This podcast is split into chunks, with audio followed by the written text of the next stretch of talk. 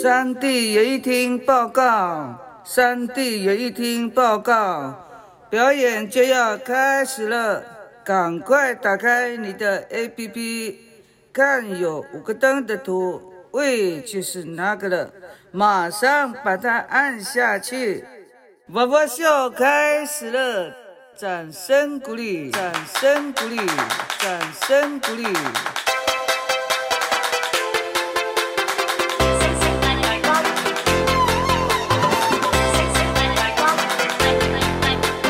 一定是大拇指啦，林哥。保留这些东西，就是其实有时候说在保留，呃，这个这个主灵的状态，或者是说我们还不如说我们保留了这个音乐它一个比较原始的状态。嗯，因为有时候为了追求一个声音的漂亮，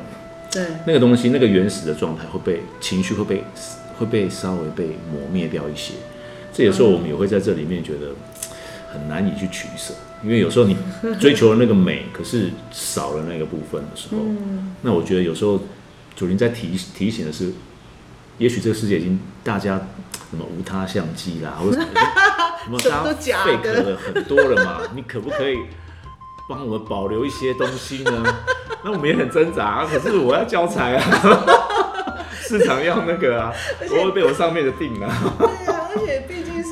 有些人他是不是用心听，他是用对耳朵，他觉得你不够漂亮啊，这样不行啊。那我们也那对，那我们还是尽量就是把那个东西留住，因为有些东西，毕竟这种东西有时候并不是每个人都知道。那那个精神性的状态，并不是大家都会去容易去接受到的。那怎么你要怎么去定义它，就不容易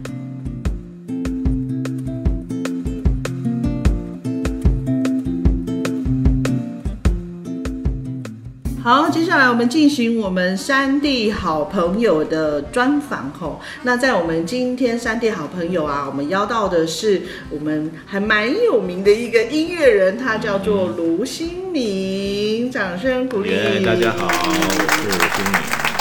其实对原住民来讲，我们台湾族来讲，我们知道那个纳西啊，纳西就是呼吸的意思，它其实就代表了一个有生命的音乐人。因为就我们这是其实对你来讲，可能是第一次有人这样子形容你，对一个生命的物体。对啊，因为对，因为因为我我大概就是认识那个卢老师已经有你就叫我卢老师吗？呃老卢了，好，就是认识老卢有有差不多有十年，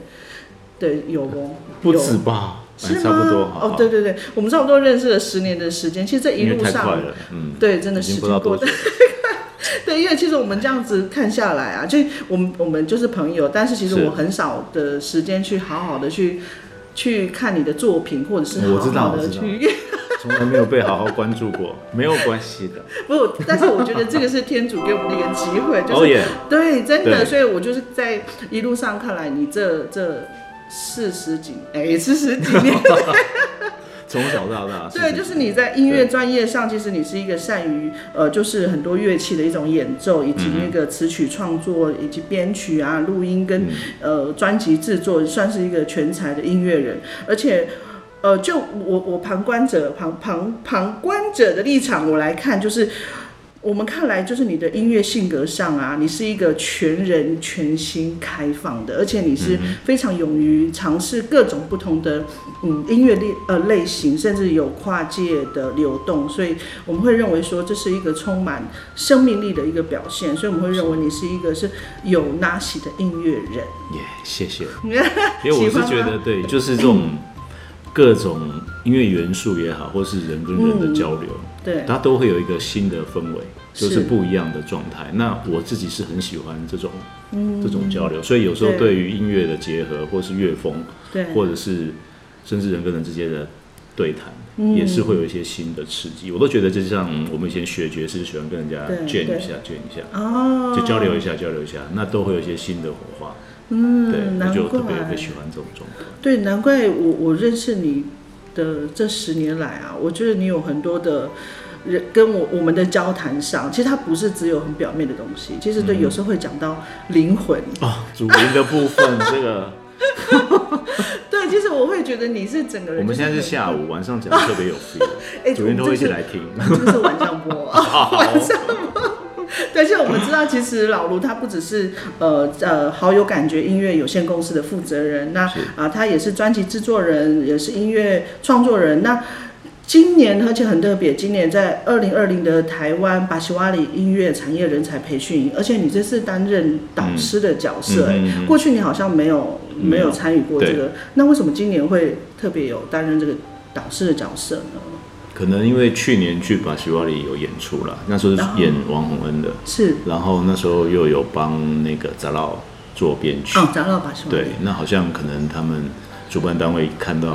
我的几个面向，是就是有表演的部分，然后也有音乐制作、编曲的部分，他们就觉得哎、还蛮适合的。哦，那这个导师要做什么？导师就是像原住民过来，嗯他们他们通常我们的呃需要的一个条件就是可能要会创作。哦那创作之后呢，你的演出的状态对，是我们要训练，然后可能给他一些提点，告诉他有哪些方向嗯可以更好。然后另外一部分就是他们的编曲的部分，是音乐制作的部分。哦，所以其实这一个培训，它算是也算是从，他已经不是只有喜欢做音乐，他其实一直到后面，他已经变成一个完整的艺人的对对，可以可以这么说。对，怎么样从一个最简单的，比如说 rough、比嗯较粗糙，或是一个比较基本的一个 demo，你会开始制作以后，我们让你可能再进入比较专业的状态。哦，所以他们就是培训之后，就是可以成为一个像是专辑歌手这样吗？对，希望了，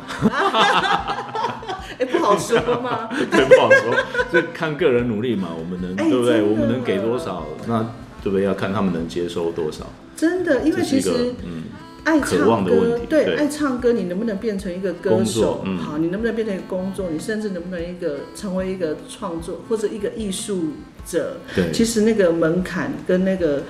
层次其实还是不一样，对，对对？那个有很多是其实不是才华的问题，嗯，是心智磨练的问题。我觉得哎，我觉得这个有有讲到，有时候才华太高的人，你进入这个这一个领域，你反而有时候没办法做这件事情。真的吗？我是这会觉得自己是比较因为可能觉得自己才华很好，可是，在面对这个环境，其实很多的批评，或是很多的需要你再可以继续提升的时候，是那你可能会碰到很多的很多不同面向的挫挫败啊。对那通常，如果你对自己是觉得有某一定自信心的状态的话，对这对些挫败可能对对你来讲可能会是有时候不太容易会可以接受，然后甚至是把它变成你的养分，可以再更好。哦，那这个这个东西反而是我觉得这比较重要。哦，所以我这样听下来，就是说天分它其实是好，你与生俱俱来的，你可能可以对自己，你你可以看到你自己的天分，可是当你进入到产业的时候，其实不同面向的的声音，你就必须要面对那样的挑战。那你能不能符合，或是你嗯愿不愿意符合大部分的人的期待？其实那个又是对，那是另外一件事啊，不然那你要就是你真的对自己这么有信心，你要开创一条路，让人家去 follow 你，那你要有更大的魄力跟创造力，哦，那又是另外一件事情。嗯对。那就这个巴西瓦利的这个音乐人才创作营，那你们培养出来的学员，接下来会会有什么？嗯，就是在巴西瓦利音乐节的时候，他们会上台演出是跟比赛，是然哦，后最后会，做一个合集。哦，了解。其实就像去年，对不对？对对对因为去年我们刚好也有机会，我们在巴西瓦利有有碰到，就是因为那时候我我我还在。在那个电视台工作，所以我们有转播。嗯那那时候就有很多新生，应该算是新生代啦，就是新生代的音乐创作人，就是主要以乐团为主。嗯，然后他可能就是经过了像像老陆你们这些导师培养之后，他们可能就会把他们的作品就是一直雕一直雕雕到你们觉得比得较比较完整的状态，然后再去比赛，哦，然后就在那个大舞台比赛，就是十组。嗯对，哦，可能很多很多那个朋友都不晓得这巴西瓦利的音乐的。这个音乐盛世，其实它是每年圆明会投入非常、嗯非常非常多的经费，在想要培养原住民音乐产业人才的一个的计划，所以如果说听众朋友有兴趣的话，其实可以 follow 一下这个巴西瓦里，就是 P A S I W A L I 巴西瓦里音乐的这个对，这样这样、嗯、可以可以关注一下。那其实这样听下来，其实老卢也是跟很多原住民的音乐人有一些合作，不然是、不管是演奏，我们知道嘛，就是从很久以前我们的合作的哦，原是 英雄榜等你来上榜，榜不是榜，对，那个真的是我们第一次的合作，就是《原始英雄榜》的那个那个加尖叫，嗯，呀，没错，就是我们主持的。那那时候我们呃第一季到第第四季吧，我们所有对，其实我们可以看到，就是所有的那个歌手的的编曲、嗯。伴奏编曲都是老卢这边来负责哈。嗯。除了这个，然后再还有跟王洪恩的《走风的人》这个专辑，甚至那时候有入围第十六届金曲奖入围最佳编曲奖。对嗯。对，那其实那个编曲者其中之一就是嗯，老卢，然后甚至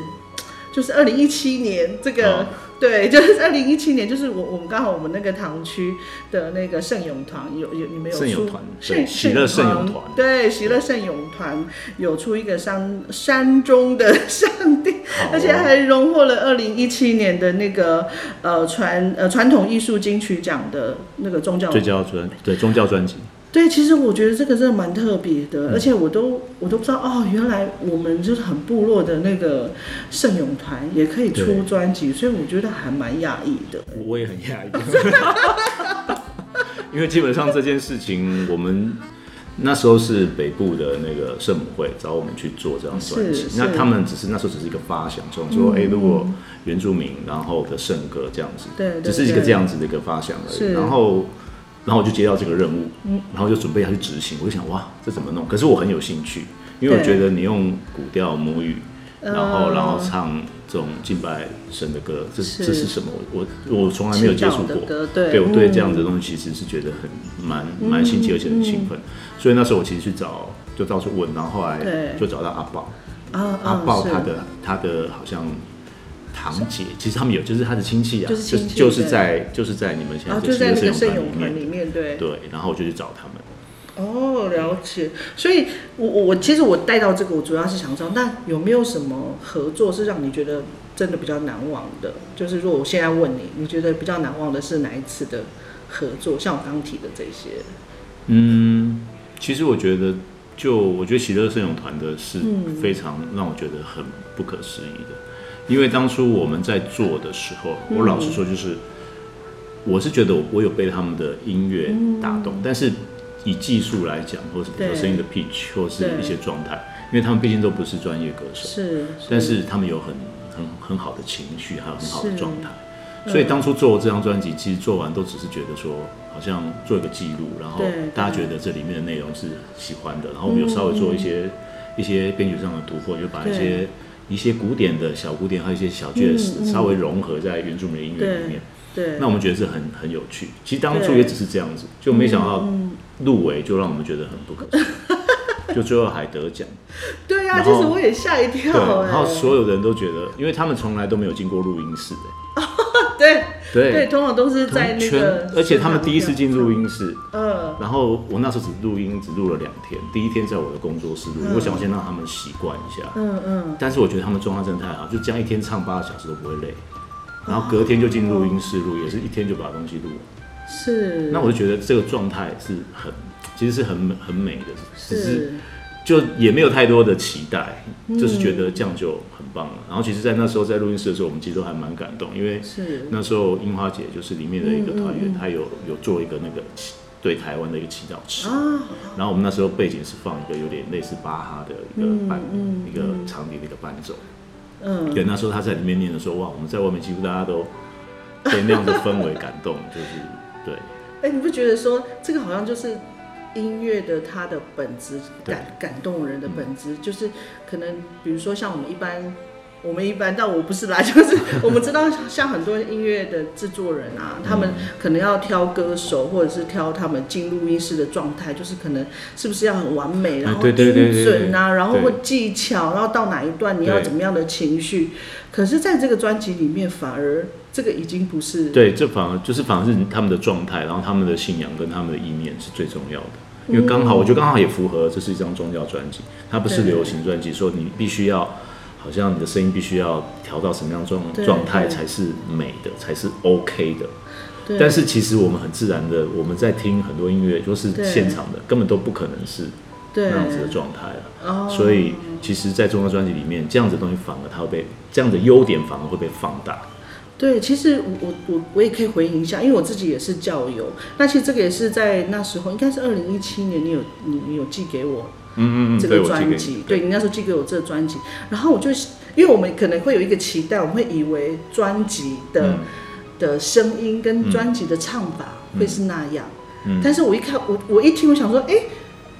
就是你你知道，我会觉得有有一种朴实，就是我们平常会听到的，嗯就是平常会听到，可能可能某一些人的声音，可能我会听得出来他，他是比较不一样啊。有些人是怎么样？可是很奇妙，就是整个搭配不同的乐器，它搭配起来就是很和对，谐就。蛮自然的。对，所以我会觉得，哎、我会好奇说，那这些这些圣咏团的的教友，他们会不会觉得，哎、好奇怪，怎么会搭配这样的乐器？因为跟我们平常，因为我们以前都对都是一个钢琴对，我们都是钢琴，要不就是电子琴，因为那个是我们所熟悉的对。那换了一个乐器，他们一开始是有有点不习惯，但是嗯。我觉得就是我觉得他们蛮好的，是他们很接受任何嗯。给他们的养分或是一些挑战也好，嗯是。他们就去调整。哎、那我也觉得是他们很大的一个特质，他们不会去抱怨说怎么样怎么样，然后他们就是试着去了解我们想要表达的，然后就是发了。那我觉得跟这个宗教的含义也有点像，可能你已是。经信任你的主，然后他怎么带领你就臣服他，然后让他引领，然后一切就变得很自然，也很顺利。对对对，因为其实没错哎，其实就像回归到，因为我自己是天主教，其实对我们来讲，我们会。我们有祈祷，我们祈祷之后，它就是交给天主了。嗯。就算是我们遇到困难，我们也会相信那个是天主给我们的考验，嗯，因为它可能会是更好的，对，更好的一个一条路径，而不是说哦，你一进来可能就是啊，我要这个我要那个不行，因为那那个就变成是你自己人，你人掌握了天主要给你的大过于东西。神，对，嗯，对啊，所以我我虽然还蛮喜，我也是蛮喜欢这这张专辑，尤其嗯。是我我我就是会一直听一直听他，尤其是那个圣母经，圣母经是我最，这是我最爱的欸。中间的贝斯 solo 啊，好的，呃，我不说他是谁，他应该是新多啊，对不对？好哦，其实那那时候我也觉得一直都会想起那时候我们得奖以后，因为我载他们过去，要载他们走，对。对然后里面有个梅花姐，她就说嗯。哦，我觉得我可以去见上帝了，我此生无刘憾美了。花是不是？刘美花对不对？潘美花潘美花哦，潘美花，潘美花文乐的文乐的大姐，对对对她现在在种咖啡。对，哦，所以那时候就是有几位几位团员嘛，就对是几四位个四位是的。四位团员。哎，那你们是怎么怎么选？其实我知道他们自己选，哎，真的天主安排，真的 他们真的也，你其实下次也许可以访问他们，其实也蛮妙，就是他们这后来这这四个人，其实也不是当初他们他们选哦哦哦定的，是就中间又有发生一些状况，然后最后才是这四个。真的，所以成就一件美事，真是就是天时地利人和。嗯，所以我觉得哦，难怪你会分享这个，真的是，如果是我的话，我应该我也会很难忘，因为这跟其他的那个制作对专辑的面向不一样。对，就等于你是有一一，就是你是一个空白的状态，然后你接收到的一些讯息，然后你就沿着那个灵感，或是你找到的这些人，嗯。然后沿着那个脉络找到一个人，嗯。然后接着接下来接下去，你没有觉得说哦，他的未来应该是长什么样子，嗯，没有就是沿着这个脉络，然后就是把每个眼前的这个五十公尺把它走好，然后把它做好。哦因为甚至一开始的时候，我还不知道他们要不要接，因为他们说他们要我要祷告，要 祷告，一祷告就祷告了两个礼拜，然 后我就心急如焚了，到底怎样？到底能不能做呢？所以不要急。对，所以其实其实就像刚刚老卢讲的，你看呃还不晓得他们愿不愿意来接，可是其实就是呃顺其自然所以我们也。是得等，就等待，就是对就是也是在学着怎么等待。对，是是是，好，那其实老卢除了像我们刚刚讲的那个圣歌的专辑啊，还有主主语的专辑，嗯那你觉得这个的差别？你觉得它有什么差别吗？跟主语专辑、跟什么圣歌专辑，或者是像那个我我看还有之前像一个像什么张什么张新张新柔啊，像对这些其他独立音乐的嗯专辑，嗯，是不是也可以像这样子来对待？就是说，我们可以顺其自然，可以怎么样？其实是这样子，但是因为这跟团员的内部有很大的关系，对，所以其实，在每一次的时候，我是都会希望说，就是有多一点大家自己的想法，然后把每个团员的状态把它诱发出来，对让大家共同去发挥自己的创意。其实有时候我说，其实很多编曲也不是我在编，其实都是大家这个丢一下，那边丢一下，然后我是整把它整合起来而已。对，那可是有一些团队，如果他们这跟大家长期在玩音乐的状态有关，他可能就是如果说做古典做比较多的，或是他其实比较习惯在一个规则里面走，那他对于这样子的东西，他有时候会觉得那个冲击太大。嗯，对，所以我们也是要调整这个到底可以到什么样的程度。嗯对，其实还是有一点差别。嗯，哦，了解。那我们也知道，其实之前就是好有感觉音乐也有也有自己的艺人嘛，就是那个马凡娜，他、嗯他就是呃一群几个原住民，嗯，原住民大男生的一个一个团体。那他们在去年，他们也其实也是发了一个同名专辑，那算是同名专辑嘛，就是马马凡娜。然后在其实，在去年在呃老卢他其实也是有跟那个扎拉巴西瓦利他们合作的一个萨拉玛。对，萨拉萨拉玛这个专辑，那呃，甚至有获得了那个金鹰奖最佳世界音乐奖，对，嗯，所以这个也是你们你自己制作的吗？这不是我制作，这是我帮他们做编曲。嗯，对，那这张也很有趣，是一开始的时候就是嗯只有找到自己跟那个马拉加斯加的一个艺人，他们两个的一些音乐，但是它是比较零碎。是，那其实那时候制作人其实觉得有点头大，因为怎么样把这样子的东西把它，就是说把它变成一个完整的专辑，嗯，是一个挑战。所以他一开始有做了几个电音的版本，或是各种不一样的版本。嗯，那后来他们可能觉得还是不适合，很合适。然后后来就是找我去跟他们合作的时候，哎、他们就发现那个方向是很好，我们就保留他们两个人最原始的状态，对，然后我们试着加东西进去。对对对，就是保，就是我就觉得有时候好像就是我们常会忘记他们这个原始的状态，嗯，就说我们会太太着重在说，哎、他们应该长什么样子会比较好，怎么样的是专辑的概念。可是有时候是这个音乐已经有一个雏形，跟那个味道就已经存在了。那东西都一旦被一旦被破坏掉的话，这东西真的会有点四不像。嗯，对。那我们其实就是一个方向，就是会尽量把他们最原始的那个状态保留住。我们在帮他穿衣服，穿看穿什么样衣服比较适合。嗯，对，而不是把他原本的这就把它原本的元素就把它拆掉。嗯，我就觉得有对，所以那时候就是用这样的方向的时候，其实就有保留住他们的原本的精神。哦，难怪难怪原住民音乐人会很适合跟你合作，嗯，因为其实原住民的音乐本来它就有它很纯粹的对，他那部分就已经有，其实尽量不要去动到那一个部分。我我是尽量，甚至让他说你尽量发挥你这一块。对，所以就像我跟你说，像我有我很喜欢去 follow 一些主语专辑，嗯，有时候一个新的专辑出来啊，我心里就会觉得，我你你懂那意思？嗯我我就想说会是怎么样的？会是变成嗯四不像，还是说它会是我们我们这个族群耳朵习惯的？对所以我我觉得，当然我我们还是站在族群的那个族语的发展，我觉得是鼓励，但是我觉得。到底能够做出怎么样属于我们自己原住民、嗯或属于我们这个味道的专辑？其实那个真的那个拿捏不好抓，真的不好。拿捏。因为有时候如果你想要往流行一点，这也是无可厚非，因为你可以让多一点人听到。对，可是如果太多的时候，你会觉得、诶它很像有一般的流行歌曲，对反而就是哎、那那跟原住民的歌曲有什么关系？对对就有时候太太过又，所以那个拿捏确实是不好拿捏。对，其实也是过去一直以来，其实也是有一些呃，我们族人也在讨论说，到底什么是原住民专辑？嗯，嗯你懂吗？就是如果只是只有语言的话，那它是不是原住民专辑？如果它里面的音乐的元素已经是没有的话，嗯，那它还算是原住民专辑吗？其实这个都是过去以往都有在做这样的讨论，或者是祖灵有没有在里面？这个很难，嗯，要找那个你们哎、部落里面那个呃，林美吗？巫师，巫师来判断到底有没有，哦，这个这个可能就要问你了，这个我或者我就是不知们在录音的时候有没有奇怪的事情发生？一定有吧？对了。你我觉得那个主语音乐，就就其实只要唱古调，你有点用心，就很容易就做一个，因为音乐就是一个共鸣的连接，它其实就会出现的，那个那个能量就会出来了。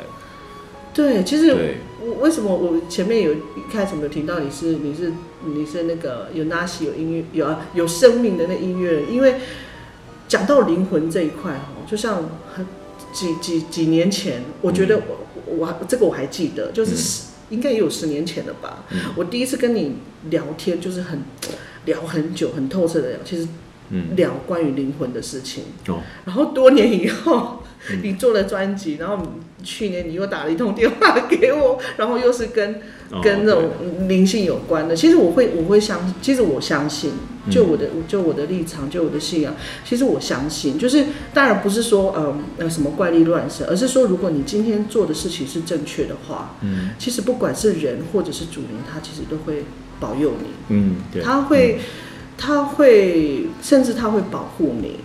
当然，可能祖灵会有祖灵的意见，就就我们的理解啦，嗯就我们原住民的理解来讲，祖灵也会生气啊，嗯嗯主灵也他也会表达快乐，他也会表达愤怒啊。嗯当他觉得愤怒的时候，他一定，他有些祖灵他会忍耐，他忍忍受不了，他也会他也会生气。嗯可是如果我们一再忽视的话，其实我觉得这个对于对对我们族群来讲，对我们族群来讲，他不会祝福。但是如果说你尊敬他，你你相信，或者是你知道他的存在，就算好啦，你不相信好了，或者你觉得你觉得无稽之谈好了，但是如果你你是心存正面，嗯心存呃往好的方向的话，其实我觉得那个专辑都会带来很好的祝福。对，它有时候都是一个提醒啊，我觉得对就是一个提醒说，哦，你不要忽略这个对对东西。对对对对，那你在做这个东西，有时候保留这些东西，就是其实有时候说在保留呃这个这个主灵的状态，嗯或者是说我们还不如说我们保留了这个音乐它一个比较原始的状态。嗯，因为有时候为了追求一个声音的漂亮，对那个东西那个原始的状态会被情绪会被会被稍微被磨灭掉一些。这有时候我们也会在这里面觉得很难以去取舍，因为有时候你追求了那个美，可是少了那个部分的时候，那我觉得有时候主灵在提提醒的是，也许这个世界已经大家什么无他相机啦，或者什么什么 什么大家都假 fake 的的很多了嘛，你可不可以帮我们保留一些东西呢？那我们也很挣扎、啊，可是我要教材啊，市场要那个啊，我会被我上面的定啊。对啊，而且毕竟是有些人他是不是用心听，他是用对耳朵，他觉得你不够漂亮啊，这对样不行啊。那我们也那对，那我们还是尽量就是把那个东西留住，因为有些东西，毕竟这种东西有时候并不是每个人都知道。那那个精神性的状态，并不是大家都会去容易去接受到的。那怎么你要怎么去定义它，就不容易对。。哦，所以我我觉得真的要。就很庆幸我们那个圣歌的专辑，真的就是我相信天主跟主力都都引导到你，对，所以我们在听的时候是有感动的，对是有感觉的，因为毕竟，好，你看我们又讲到那个，嗯 就毕竟那个专辑圣歌专辑，它是引导我们进入更深的祈祷，很重要，还有嗯让我们去相信这个我们看不到的能力是嗯真正存在的一个引导，是非常重要的。所以我听了以后，哎、你看连我这个教友都觉得人真好，这个专辑好。有感动的力量。嗯，对啊，是啊，好，我们前面听我们我们前面有有谈了这么多，那其实我我我们也进入了第二阶段，我们第二阶段就是，呃，我我有我有下一个定义就是。呃，你们是专做路过耳朵走到心里的音乐，嗯，你懂哈？因为因为啊，因为对你来说，其实你不是做专辑的，而是而是它是一个艺术。嗯可是那个艺术又不是说一定要很刁钻、很美，动作很精准，不是那样的艺术。那个艺术是，就像我前面一直提到的，就是你全人、你嗯你身、人、身心灵整个那个艺术。我觉嗯得对我来讲，那是很美、很美的艺术，那个是可以很隽永的。嗯对我来讲是这样。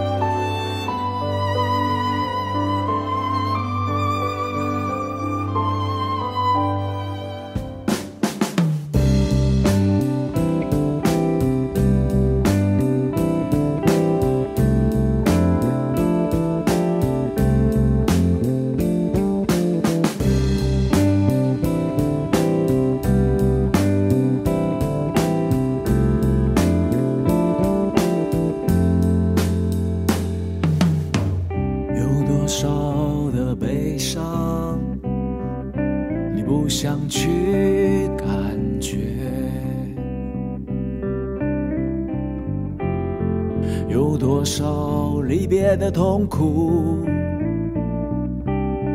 你不想去碰触？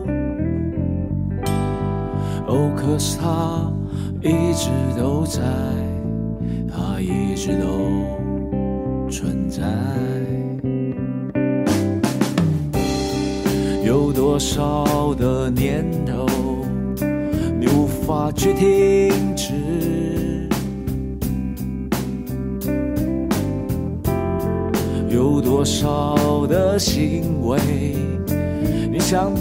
就后悔？没有办法去逃离，没有可以喘息的空间。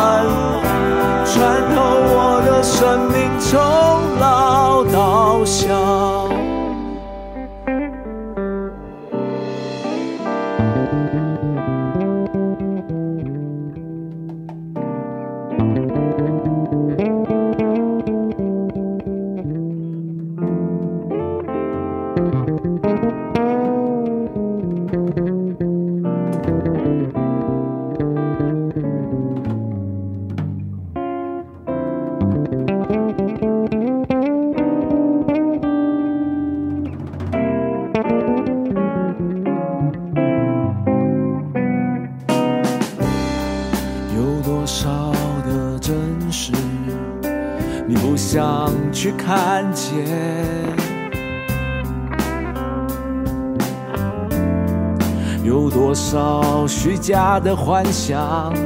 你不停的在追逐？没有办法去逃离，没有可以喘息的空间。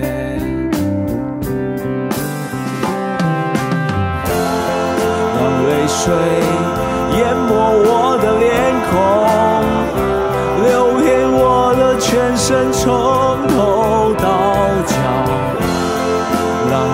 让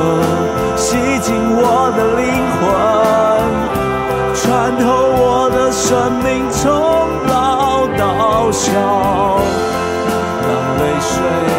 淹没我的脸孔，流遍我的全身，从头到脚。让泪河洗净我的灵魂，生命，从老到小。有多少的深情，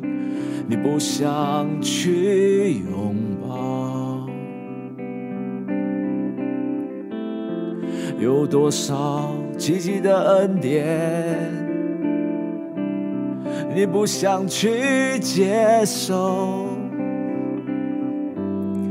没关系，直都在，它一直都存在。好，那我们知道，其实从二零一二年你成立了好有感觉音乐之后，那你就从呃，比如说音乐的演奏、音乐的创作，进入正式进入了音乐产业。你看，像发行啊、行销、录音等等业务，这些都是迎面而来。但是很有趣的是，我看到你们的那个公司的简介啊，其实。因为我们知道唱片公司一个产业，它毕竟它会看赚了多少钱，嗯 你有没有营收？有看，有看。对，你们有没有 有没有赚钱？可是我我就因为我就我就去看你们公司的简介，就看到你们音乐，就看到你们音乐写说、嗯是。无形的音符组成，是一连串呃传递情感，还有韵律跟状态的表达。那创造呢是生命最大的自由和存在的展现。我们从其中可以发现自我，并且领悟到对生命万物的各种样貌、生长、延伸以及源头，真的还蛮还蛮呼应一切哇前面的。好哦，对不对？就是其实你你不管你你从音乐，不管是呃演奏或者是创作，甚至到了音乐的产业，我觉得很开心的看到，就是你依你依旧保存了你音乐的灵魂。我觉得这个是，我觉得是非常难得的哎。嗯，你你觉得为什么你可以一直保持这样？还是你都跟人家远保持距离，还是怎样？应该说，好像如果不这样做的时候，我会嗯觉得没什么好玩的。啊，就是因为其实大家都做骗了很多事情，那这一块是我觉得会让我，就是就是就像你说的会打到心里面的事情，嗯那嗯你才得以延续。对对。那如果没有的时候，我自己也会觉得好像没有什么有趣的。嗯嗯那其实就当业余弹弹琴，然后去工作。我我觉得这是一样的事情，就没有差太嗯多，并不是说你当音乐人就多多厉害，或是你多有才华，要一定要好像放在舞台上面才接受人家掌声，这样才是最棒。的。可是如果你心里没有 touch 的时候，我觉得就就可惜了，因为我觉得音乐它最可贵的还是从你心里对。的感动被延伸出来。对，嗯，好，那其实我们其实刚刚为什么会提到这音乐产业，就是其实你进入了音乐产业之后，因为我是一直我去看你过去跟到后来现在你们唱片公司的的一些创作，我会看到在你们的创作跟制作上，是不是会更能够更不一样的跨界的发挥？譬如说加入水晶波，嗯或是甚至水晶波加主语古调，或者水晶波加上就是一九三零到一九四零年代周璇、白光他们的很对经典的歌声，对是因为进入了产业，所以有这样更多的面向的发展吗？对，应该说，我想要后来我接触到水晶波这个乐器的时候，我发现它是一个广泛可以应用在很多嗯，音乐领域的。对然后，因为那样子的频率，就是又会让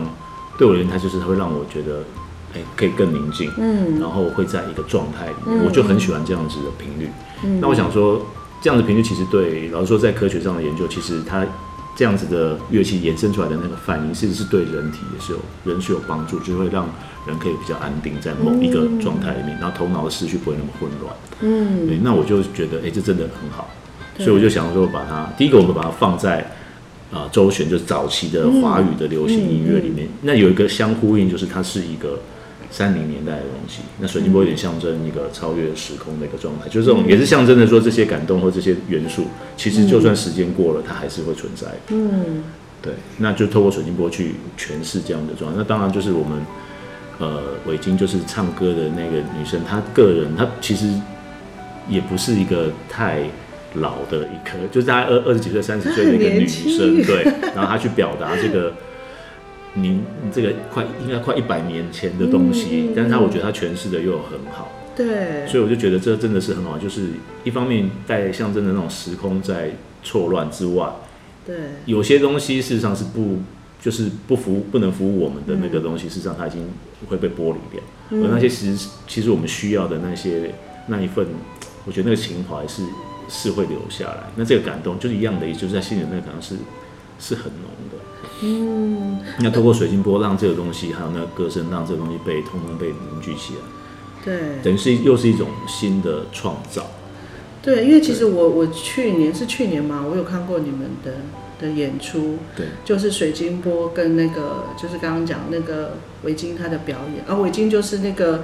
呃这个水晶波就是那个专辑啦，那个专辑女主唱。对，就是叫刘伟晶。那她其实她原本是学，她本身就是学那个嗯，那个声对自己以前小时候学的，对对对，那其实她的歌声其实真的会让我们把我们带到另外一个时空里面，所以我会觉得很很惊讶，没想到水晶波跟那个时代的歌声是可以这样子契合在一起。嗯，我我相信，其实那个时代的长辈可能听了他，可能他们可能也对会觉得很感动吧。有有有，对，我们在跑很多那个音响展嘛，像香港对音响展，就特别有一些华人的老老人家，对，他们来的时候，他们就就会屌屌。哦，他们那时候的买就说他一一整天都在听，然后听了好几哦天，然后一听都听两三个小时，就一直放一直放。是哦，他会觉得说，好像那个水晶波还有那个歌者就在他的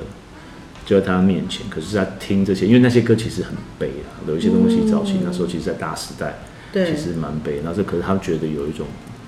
好像在洗涤那个悲伤的感觉。所以水晶波它就是其实它也就是在疗愈你的心。灵。对对对，而且还有一个很特别，他就是只是把把它稍微把它升华起来，就是把它松掉，把你那个 get 的那种可能很深的难过或是很纠结的，它可能会稍微让你松一下。哎其实你们在做功德哎心灵按摩。真的欸就是心灵按摩，就是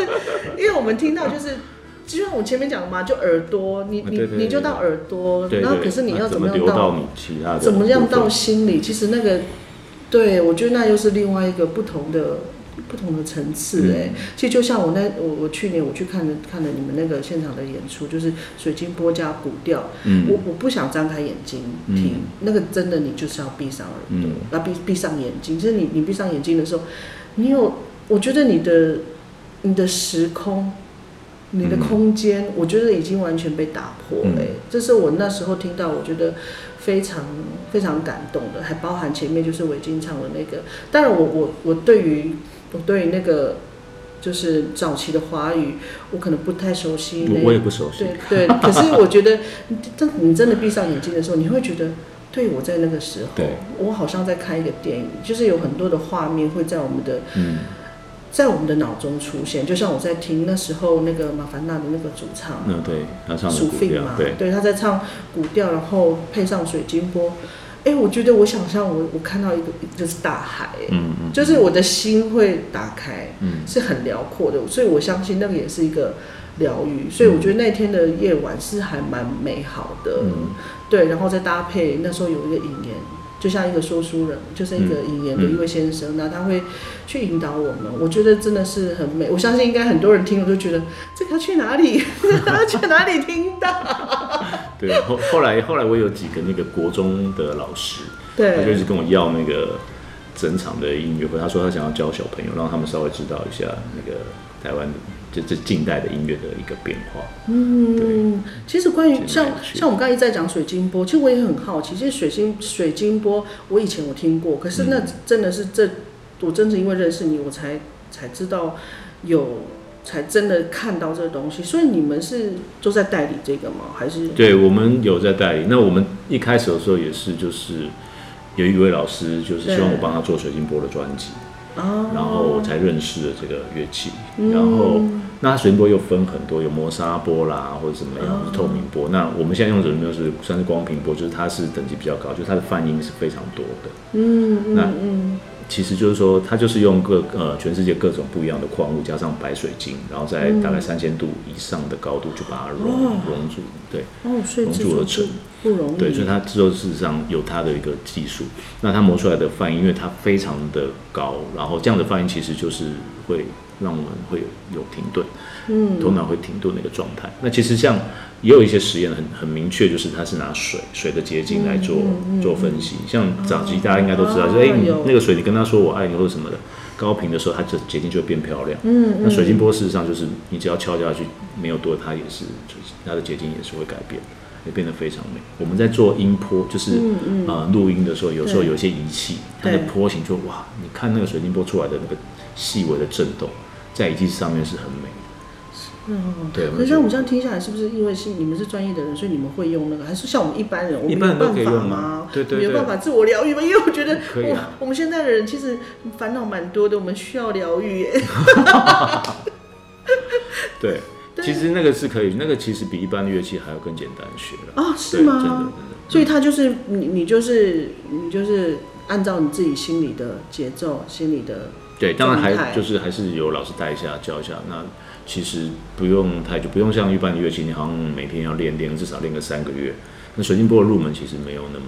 门槛，其实没有那么高。门槛高是因为它它的单价高，哦，对，水晶波单价是很高的，因为它都是天然矿物的，然后它嗯又又是要这么这么样的一个专业技术，所以它的嗯它的基本的费用，它的本身是价值比较高一点。但但是它事实上你要学习的这件事情是不会太难，哦，比一般乐器要简单很多。对啊，虽然虽然你说它单价高，可是我觉得它的价值就是在这里。对对啊，所以我我觉得，我觉得如果大家有兴趣的话，其其实可以上 YouTube 看一下，就是什么叫做水晶波，它到底有怎么样的嗯神奇，也不是想神奇，就是怎么样奇妙的那对，或者也可以上我们有一个网站叫做“请听心声哦，请听心声。对，那这网站上面有很多介绍水晶波，还有一些课程或者是有一些活动。嗯，了解好。嗯那其实我们除了这个以外啊，其实我们从官网上看到，其实好有感觉。其实这几年以来，其实发行了蛮多原住民的嗯，专辑。其实我这样算下来，就歌曲专辑就有四十二张。哦然后你你帮看我有记录有记录。然后 宗教的就是有一张，然后电影原声一张，然后演奏专辑一张，是关于原住民的。而且是不是我是不是台湾比较大？你们算不算是台湾是比较主要的原住民专辑的发行公司啊？应该算是吧，没没什么去计算，那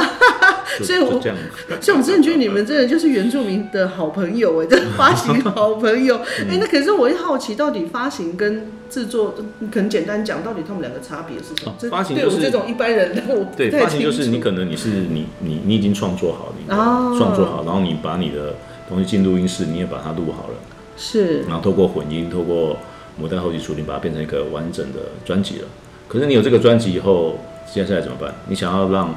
大家都可以看得到或听得到，尽量大家诶知道这张专辑都可以买得到的话，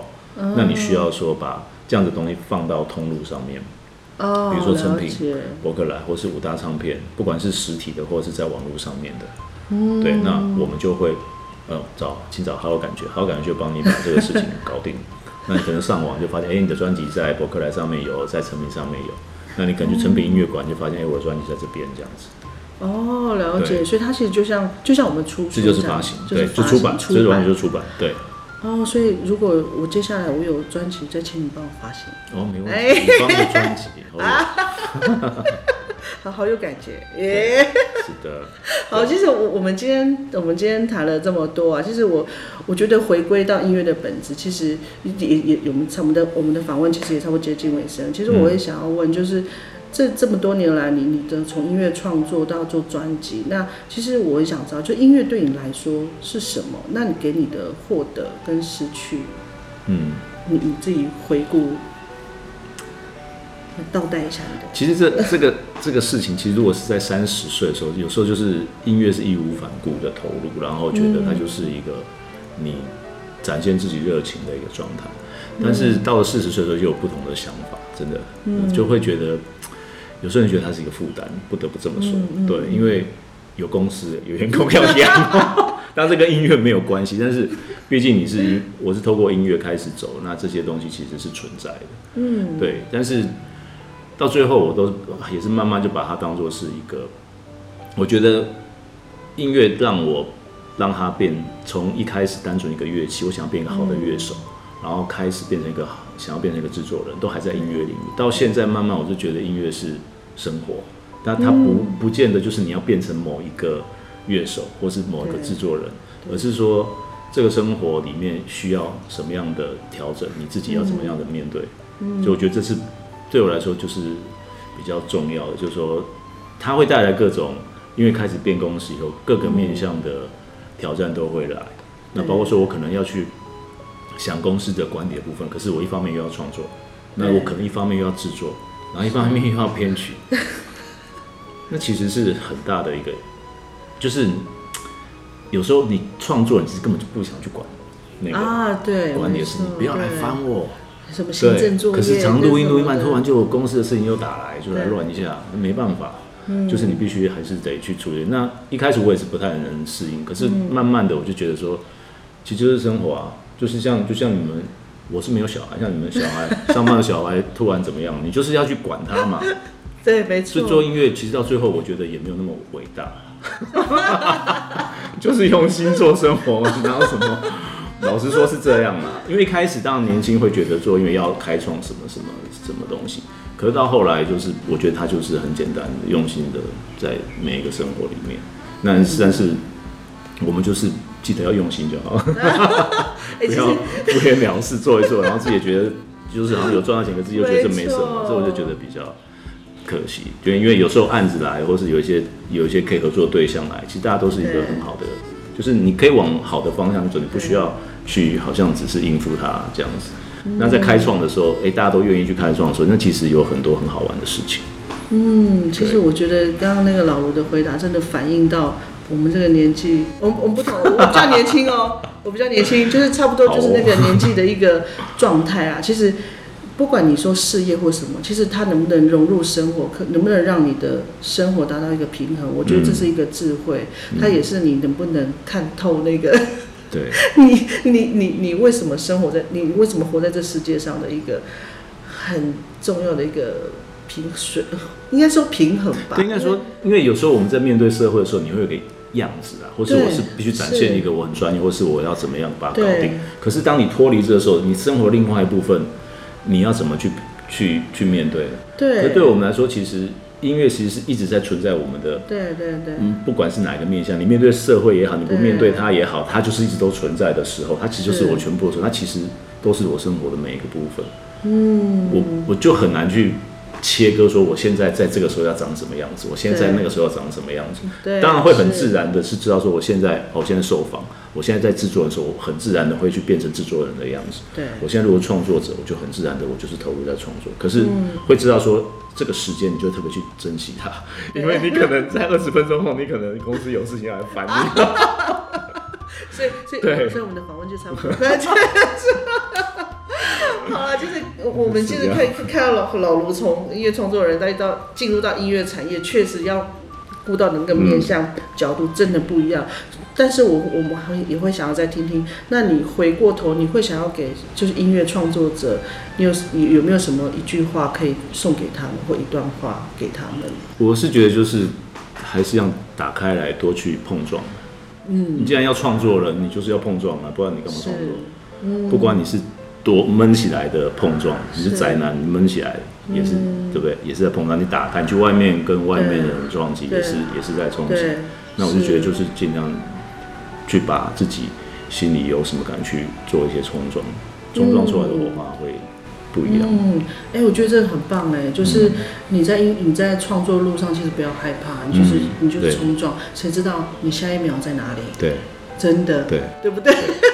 的。好，那那其其实真的非常感谢老卢今天受访。其实其实我们今天这样访问下来啊，其实卢老师他的音乐艺术创作，其实就像他的公司名称，好有感觉。他他们其实就是很简单，要用音乐要让你的灵魂有感觉，让你的心中有记忆。感谢我们今天的三弟好朋友耶卢新明老卢，谢谢下次期待下次再见。好，好谢谢，拜拜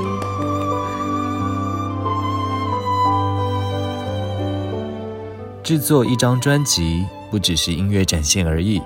而是一种自我实现的艺术延伸。好友感觉音乐创办人卢新明一直以来在国内乐手、独立音乐圈里常听见的名字，在音乐的诠释与呈现上，更勇于尝试各种音乐类型及跨界流动，是一位充满生命力的音乐人。有句排湾族语叫 “nasi”，有生命、有呼吸的人。我想卢新明就是一位有 nasi 的音乐人吧。感谢我们今天山地演艺厅的山地好朋友卢新明，期待我们下次见。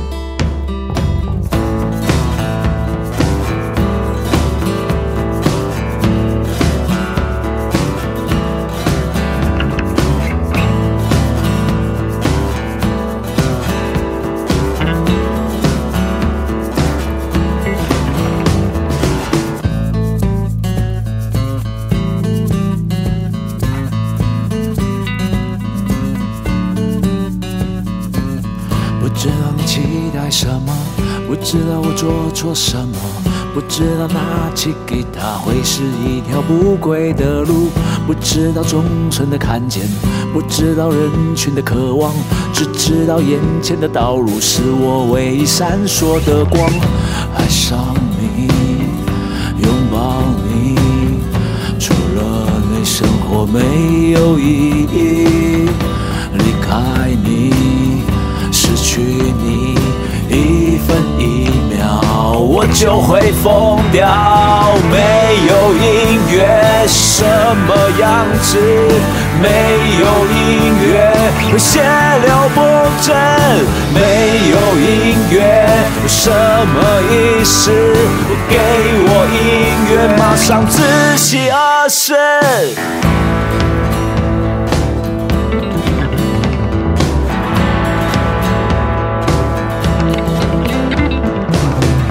知道你会是谁，天知道我又是谁，天知道明天的我不会因为害怕后悔。不知道暗夜漫长，不知道路途遥远，只知道放下一切，不需要去讨好惹谁。爱上你，拥抱你，除了你，生活没有意义。离开分一秒，我就会疯掉。没有音乐什么样子？没有音乐显而不知。没有音乐什么意思？给我音乐，上